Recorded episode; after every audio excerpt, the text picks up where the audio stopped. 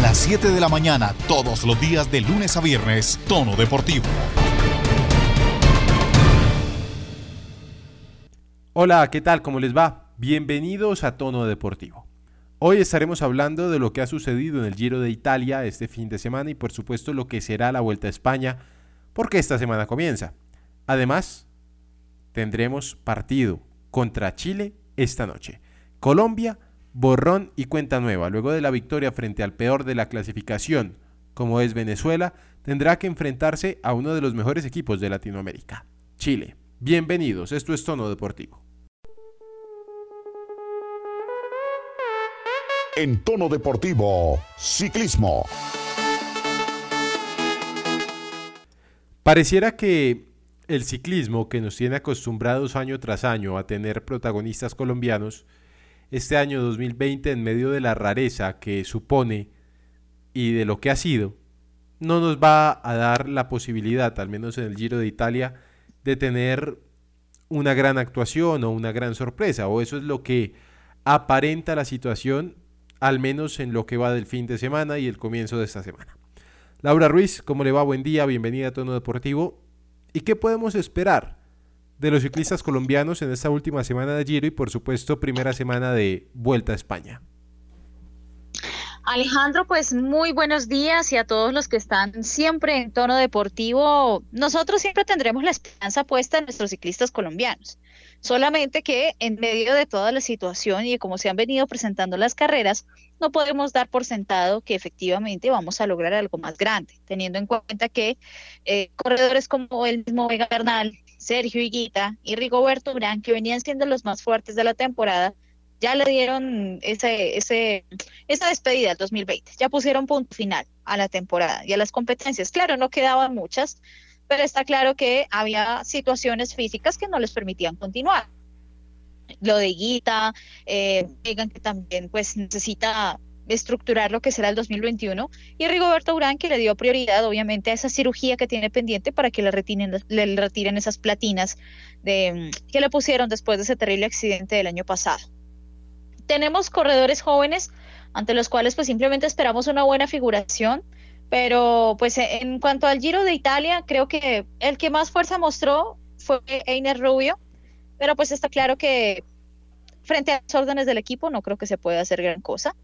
Y por lo pronto, pues espero, por ejemplo, que pueda entregar Iván Ramiro Sosa si lo llegan a confirmar para la Vuelta a España. Creo que tiene un poco más de experiencia y Sosa puede ayudar, no sé si figurar en etapas, ¿por qué no buscar una buena clasificación? Teniendo en cuenta pues que correrá para su líder Chris Froome y en la segunda para el mismo Richard Carapaz, que sabemos serán las dos cartas interesantes que tendrá Lineos para la Vuelta a España. En este Giro de Italia, pues usted se ha dado cuenta que eh, todo ha sido bastante extraño, ¿no? Porque hasta los favoritos se han despedido por diferentes situaciones, incluso la de Simon Yates, que puso ya en peligro eh, o, o, tal vez prendió las alarmas frente al, pelotón internacional y a las demás competencias después de que da positivo por, por COVID-19 y ese aislado. Entonces, pues está claro que se sigue corriendo en medio de una pandemia y que los riesgos se siguen presentando. Y eso también ha estado definiendo mucho los resultados de las carreras. Tenemos incluso a los portugueses eh, liderando clasificaciones. Joao Almeida, que en la jornada de descanso fue muy claro al decir que él tiene, mm, que él es consciente que en, cualquier momento va a perder la rosa, pero que hasta ese momento él seguirá defendiendo ese liderato de la general individual.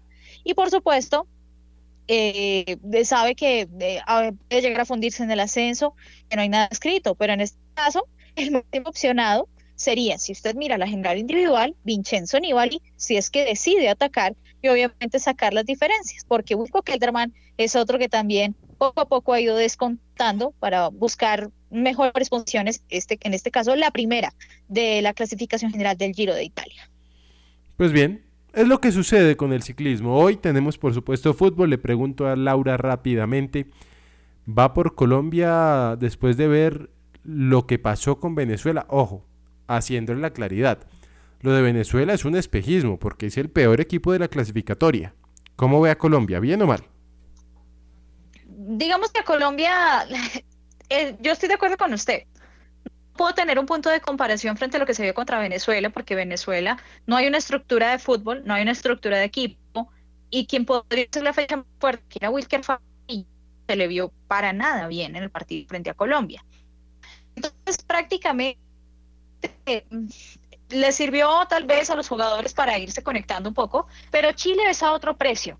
Chile viene de un proceso más serio, Chile viene de una estructura más sólida y que se ha tenido tiempo de trabajar con sus jugadores, no por la misma pandemia, sino porque también sabemos de, digamos, del tiempo que ha tenido eh, al frente de la selección chilena.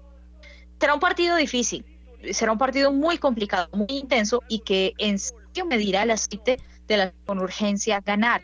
Y sabe que, pues, estadísticamente ganarle a Colombia, o por lo menos a Colombia siempre se le haya complicado un poco em, ganarle con solvencia a la selección chilena. Así que me reservo el resultado, solamente espero que tomen buenas decisiones y que se vea un buen fútbol, aquel que no han podido trabajar en medio de esta situación. Ojalá y así sea. No se despeguen, esto es Tono Deportivo. Seguimos. Saben de sobra lo que el fútbol significa. Nosotros jugamos cada día el partido de nuestras vidas. Jueguen con nuestras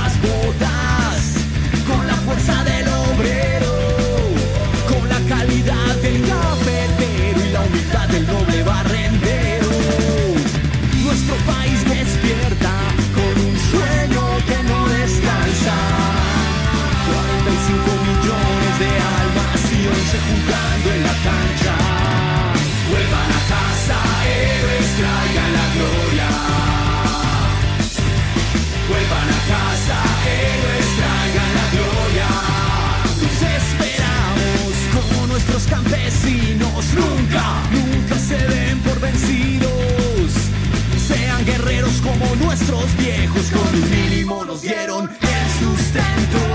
Esquiven tantas patadas como en el campo esquivamos balas. Por la sonrisa de nuestros niños, dejen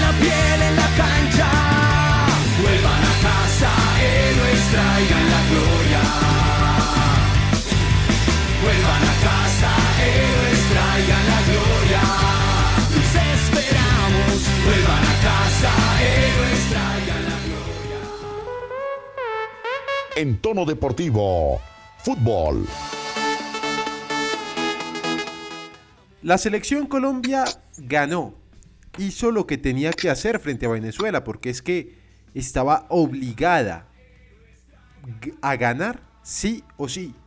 Esto no era de un empate o de aceptar una derrota, no.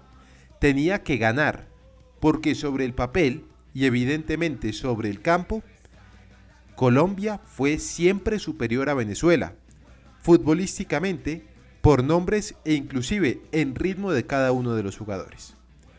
Esto no quiere decir que se haya hecho un mal trabajo, al contrario, se hizo un buen trabajo y lo que mostró el equipo fue muy bueno.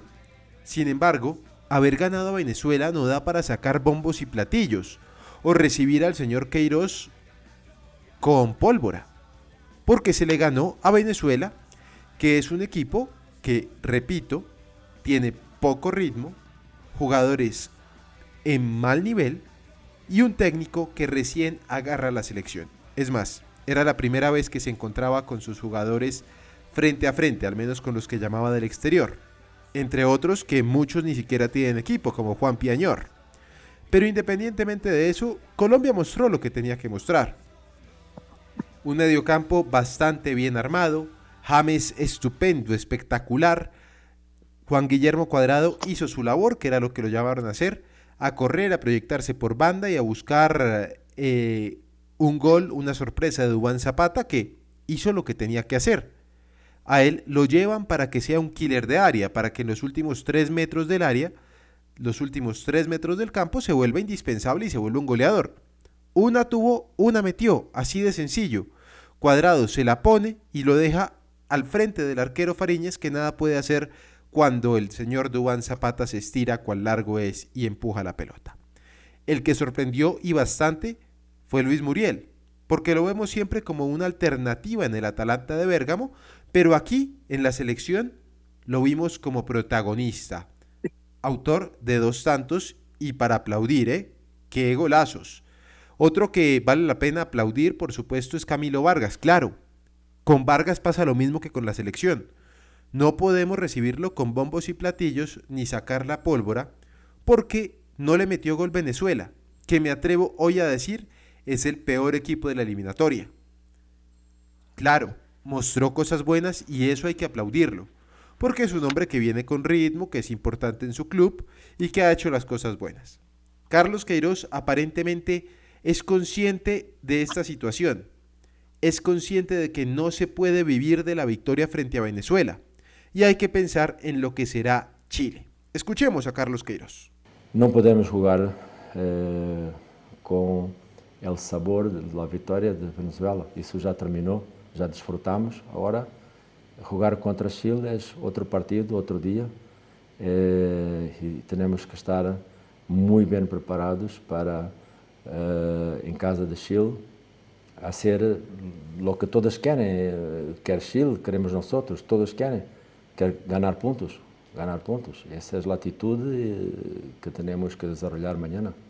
Sim, estamos, pero eu nunca estou, como se diz, satisfeito. É, não, nunca, sempre quero mais.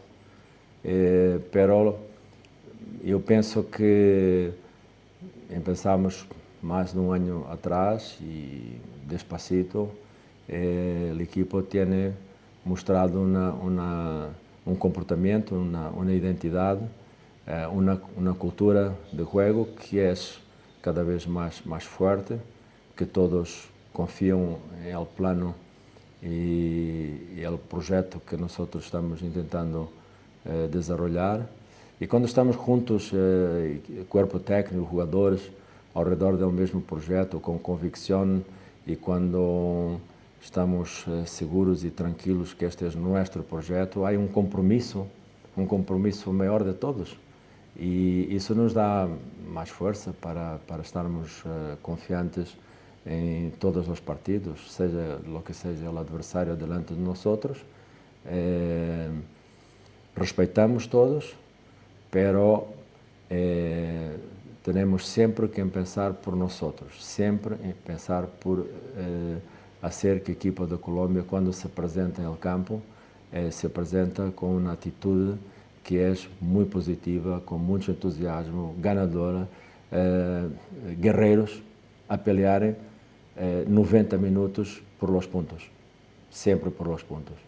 Si la filosofía del señor Queiroz es salir siempre por los puntos, ir a ganar siempre a cualquier campo independientemente de que sea local o visitante, podríamos estar apuntándonos en el equipo de Queiroz. Claro, eso lo tendremos que ver hoy, frente a Chile, que es verdaderamente el primer examen duro que tiene esta selección, al menos en las eliminatorias. Don Rafael Arámbula, ¿cómo le va? Buen día. Bienvenido a Tono Deportivo. Cuénteme qué esperar del Colombia de hoy frente a Chile, que aparentemente, como dice el técnico, va a ser un partido completamente distinto. Bueno, en realidad, una cosa es Venezuela, el peor de la eliminatoria, y otra es Chile, un equipo que contra Uruguay mostró cosas bastante interesantes.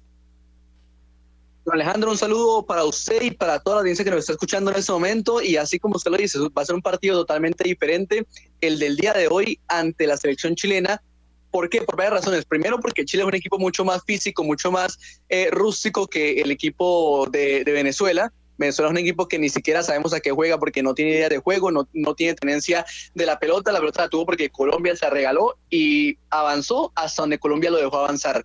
De ahí en adelante no vimos para nada la sección de Venezuela. Colombia es un equipo que, a pesar de la calidad de los jugadores, se siente como por momentos del partido sin la pelota. Es un equipo que se sabe defender, que ha mejorado mucho las falencias que ha tenido la selección Colombia, aparte defensiva con Carlos Queiroz.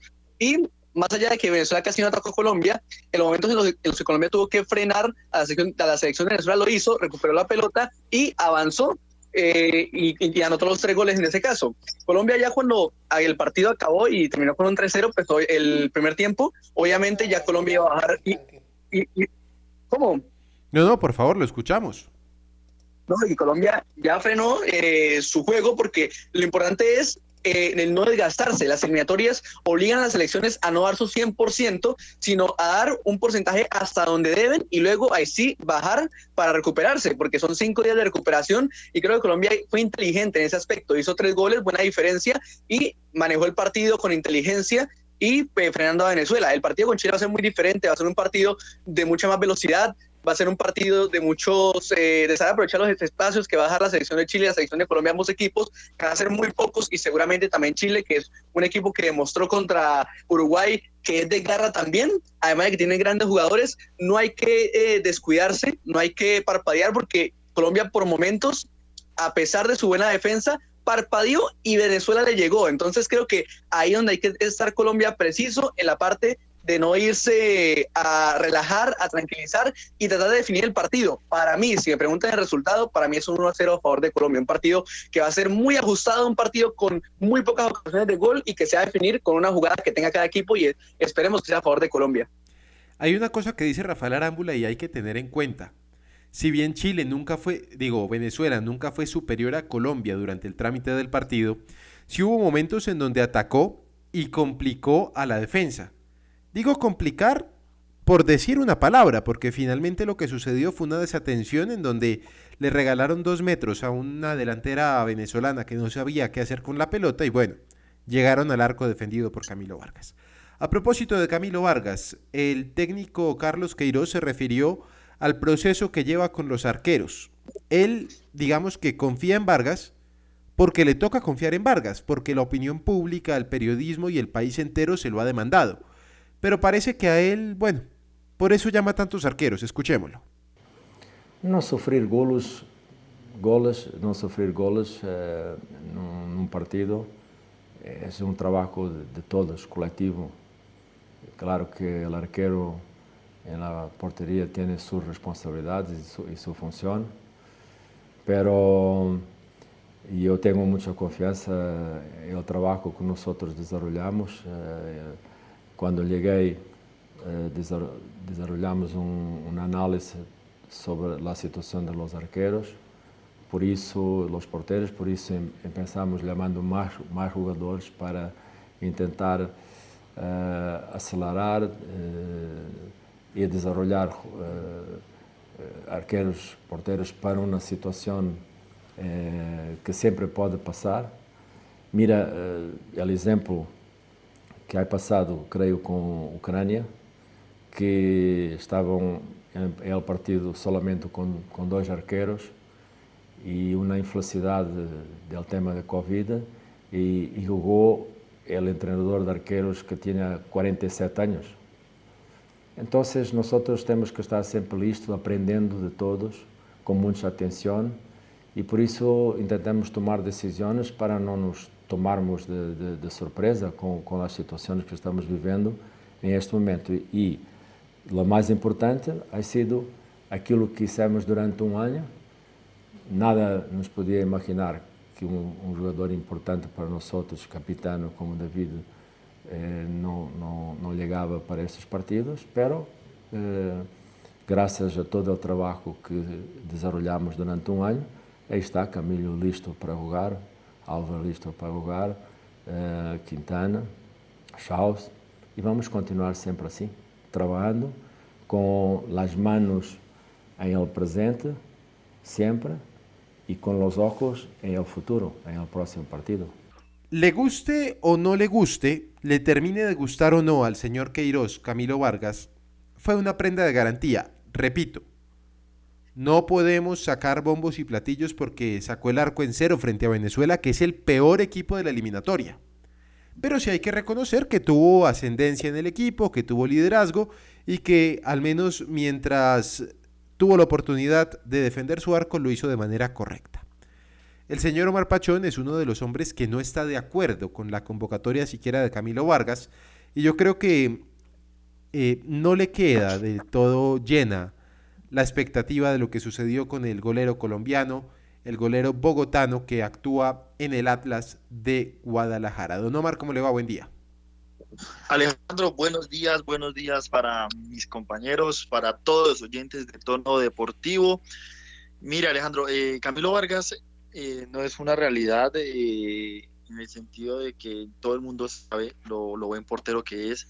Eh, no es sorpresa que haya tenido un buen nivel porque va a venir lo único que de pronto manchó la carrera un poco de Camilo fue su paso por Atlético Nacional y no lo digo por abandonar Independiente de Santa Fe. Al final los futbolistas son profesionales y es un trabajo, ¿no?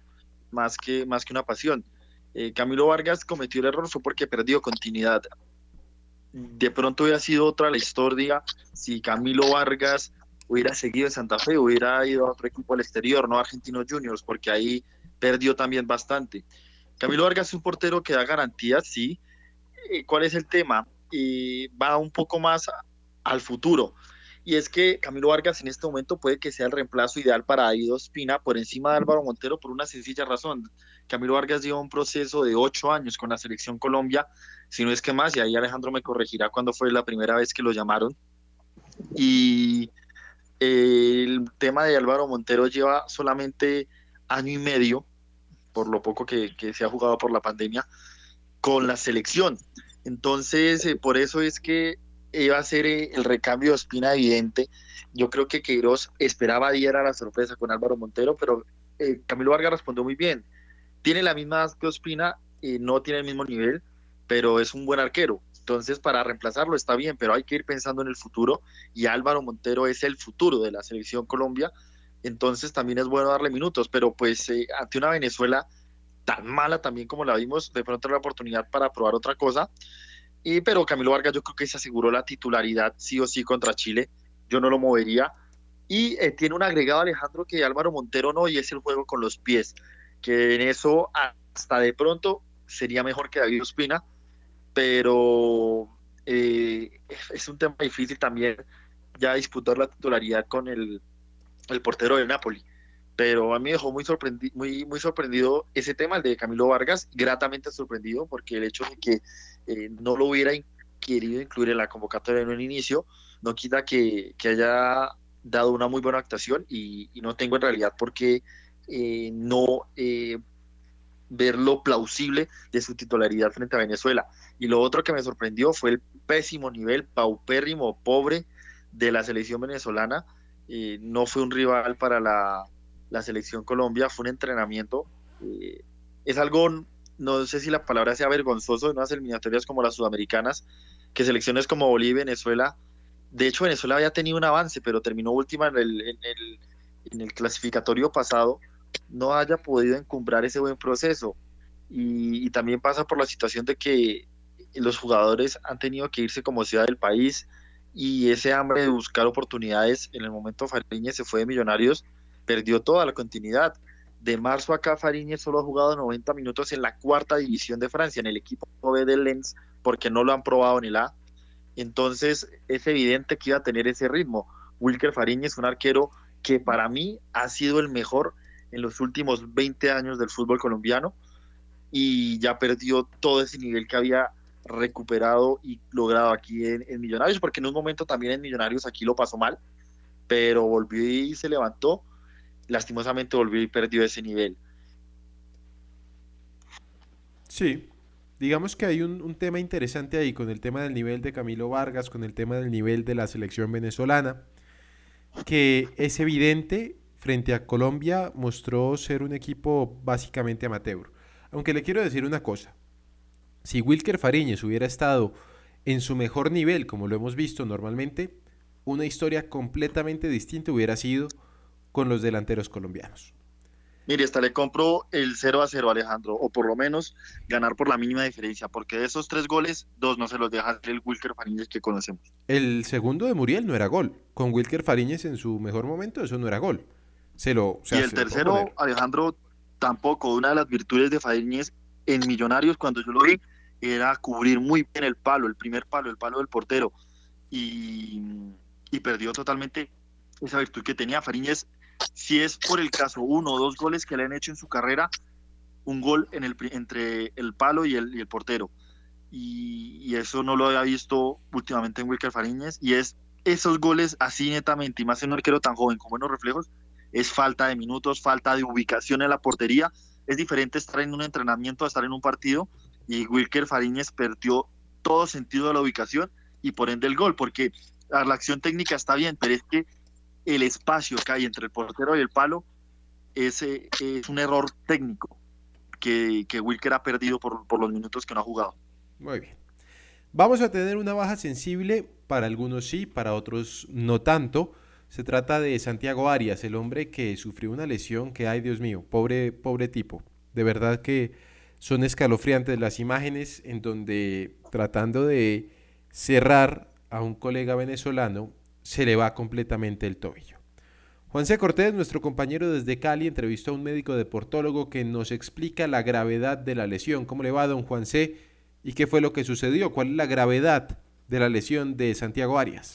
La lesión del tobillo es compleja y es compleja porque es una articulación donde está la tibia y el peroné como huesos de la pierna y toda una cantidad de huesos de diferentes formas y tamaños que constituyen el tarso. Esa situación de esa variedad y cantidad de huesos más los ligamentos que deben estar allí para poder mantenerlo en su posición es lo que vuelve la articulación del tobillo compleja para la recuperación de las lesiones y es diferente si se trata de una lesión de esguince, es decir, o luxación, esto es salida de los huesos de su posición, así esa lesión está acompañado de una lesión ósea, es decir, una fractura. Inicialmente se habló de que no la había y por eso se mencionó una recuperación de tres meses, pero ya aunque de los dos huesos de la pierna, la tibia y el peroné, el que se recupera más rápido en casos de fractura es el peroné, de todas maneras es una lesión ósea. Esto implica una cirugía, necesariamente hay que hacer una osteosíntesis para colocar unas platinas en el sitio donde se ha producido la lesión del hueso y obviamente pues acomodar todas las estructuras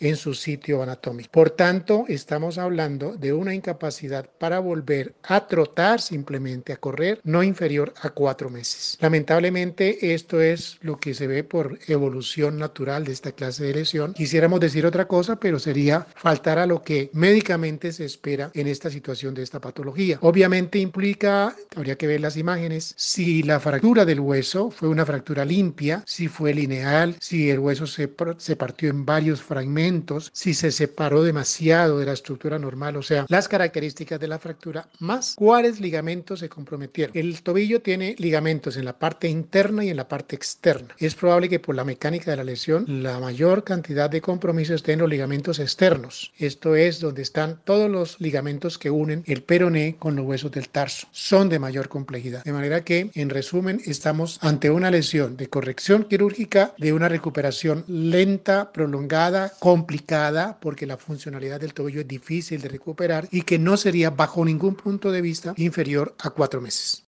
Ahí estaba el doctor César Arias en entrevista con Juan. Cortés para Tono Deportivo. Inferior a cuatro meses, la lesión de Arias no va a ser. Rafael, uno ve esta lesión y queda asustado después de las imágenes, ¿no? Total, total. Yo creo que ha sido la lesión más dura que yo he visto en un partido como tal de, de Sur en el año 2010, si no estoy mal, o 2007, por ahí más o menos para esas épocas, eh, vía de internet, eh, pero como tal de un partido fue muy duro el momento, nada más uno ve la expresión de Rodríguez y sin duda alguna que uno se aterroriza de la realidad de, de, la jugada, ¿no? Y además que jugada que en, en, realidad no falta, sino es más como, como la forma de en que se resbaló, en que se tiró eh, Arias por la pelota. Y hablando ya de baja sensible, pues en esa sí, no sé qué tan sensible será, porque la verdad, Arias no venía a jugar los partidos de eliminatorias. Eh, si hablamos ya, obviamente sensible para sí, pero para Colombia no sé, porque parece que Estefan Medina ha mejorado su funcionamiento en el equipo y es alguien sólido para evitar eh, que los rivales entren en, en la zona de Colombia. Entonces me parece que con Estefan Medina puede ser una opción importante para evitar que los jugadores rápidos, los jugadores de los costados de Chile, se vengan, se vengan contra Colombia. Entonces creo yo, compañeros, no sé ustedes qué opinan, que me parece que no se va a notar tanto ausencia, aunque de todas maneras para el jugador y para la selección, obviamente es algo muy lamentable lo que sucedió en el partido contra Venezuela. Omar. Alejandro, la verdad es que eh, yo apoyo a Santiago Arias en la selección porque me parece que después de Camilo Zúñiga ha sido el mejor lateral derecho, por lo menos el que ha tenido más regularidad y más nivel. A mí me gusta más un lateral eh, equilibrado, con proyección, pero que defienda bien. Eh, también eh, hay que mirar el aspecto de lo que el técnico quiera plasmar. Ya me parece que Arias ha actuado bien en la selección Colombia. No es un jugador que brille, pero que ha sabido ser funcional para la selección, tanto con Peckerman como en las ocasiones que lo ha puesto Queiroz. Pero es cierto que Estefan Medina, pese a que ese estreno bochornoso que lo hizo pasar eh, José Peckerman ante Uruguay y después contra Chile, eh, recuperó después la confianza del nivel y para mí Estefan Medina siempre ha sido un gran jugador. De hecho, él debutó primero en la selección que Santiago Arias. Entonces, de pronto la baja no la sentiremos tanto. ¿Qué pasa? Eh, Santi estaba ya en su nuevo equipo, había disputado apenas un partido con el Bayern Leverkusen. Yo en un principio me sorprendí porque si no entra en la convocatoria como jugador que no entra en la convocatoria, después va a ser titular en un partido inaugural de eliminatorias. algo raro, pero pues ahí estaba la idea del técnico. Contra Venezuela ningún movimiento, o sea, después de ese resultado hubiera puesto a Falcao en la portería, no le hubiera salido malo con ese partido tan pésimo que hizo Venezuela, pero contra otro rival sería muy raro ver eso.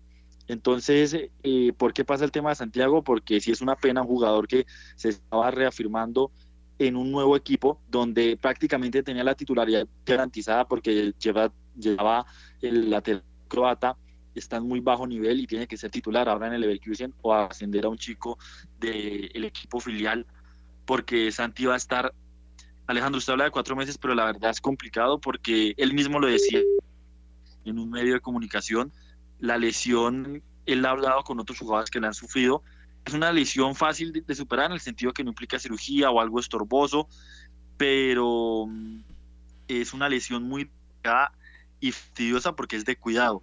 Y yo, por lo menos, por lo menos creería que antes de seis meses Santiago Arias no vuelve a jugar. Llegaría muy al límite de la Copa América que tendríamos el otro año. Y, y, ese es el tema, ¿no? Uno, perderlo para la Copa América porque me parece un instrumento fuerte, una herramienta funcional en el equipo de Carlos Queiroz. Y es una lástima porque en el Atlético de Madrid al final había tenido unos minutos, pero ojo, fue porque Versálico y Tripier habían estado lesionados bastante tiempo. Entonces, Cholo, pues evidentemente eh, no lo teníamos en los planes de la titularidad y por ende consiguió un equipo de esto buen nivel que pelea para ingresar a competiciones europeas y donde tendría minutos y ganaría otro tipo de experiencia. Era muy bueno para Santiago, pero pues tendrá que retrasarse. Ojalá llegue lo más pronto posible y pueda extender su préstamo en el Bayern Leverkusen para tener más minutos, porque podría ser un retroceso en la carrera de un jugador que ya sobre los 29, 30 años tiene que ya consolidarse o, o empezar a divagar por el mundo del fútbol y eh, el caso de la carrera. Bueno, muy bien. De todas formas, estaremos pendientes de Santiago Arias que sufrió bastante y se le sufrió, bueno, se le vio sufrir a todos los compañeros. Omar, esta tarde seguramente tendremos un partido especial y mañana temprano en tono deportivo ustedes podrán tener los pormenores de lo que sucedió. Por ahora los invitamos a que sigan alentando y que sigan preparándose porque vienen muchas cosas de esta selección Colombia. Omar, feliz día. Alejandro, usted también un feliz día, un feliz día para todos los oyentes. Síganos en todas las redes de Tono Deportivo para estar muy bien informados y pues esperaremos que la selección tenga un buen resultado. Todo el análisis y la información se la traeremos mañana con las reacciones y testimonios aquí en Tono Deportivo, Alejandro. Señoras, señores, hasta aquí Tono Deportivo. Tengan un feliz día.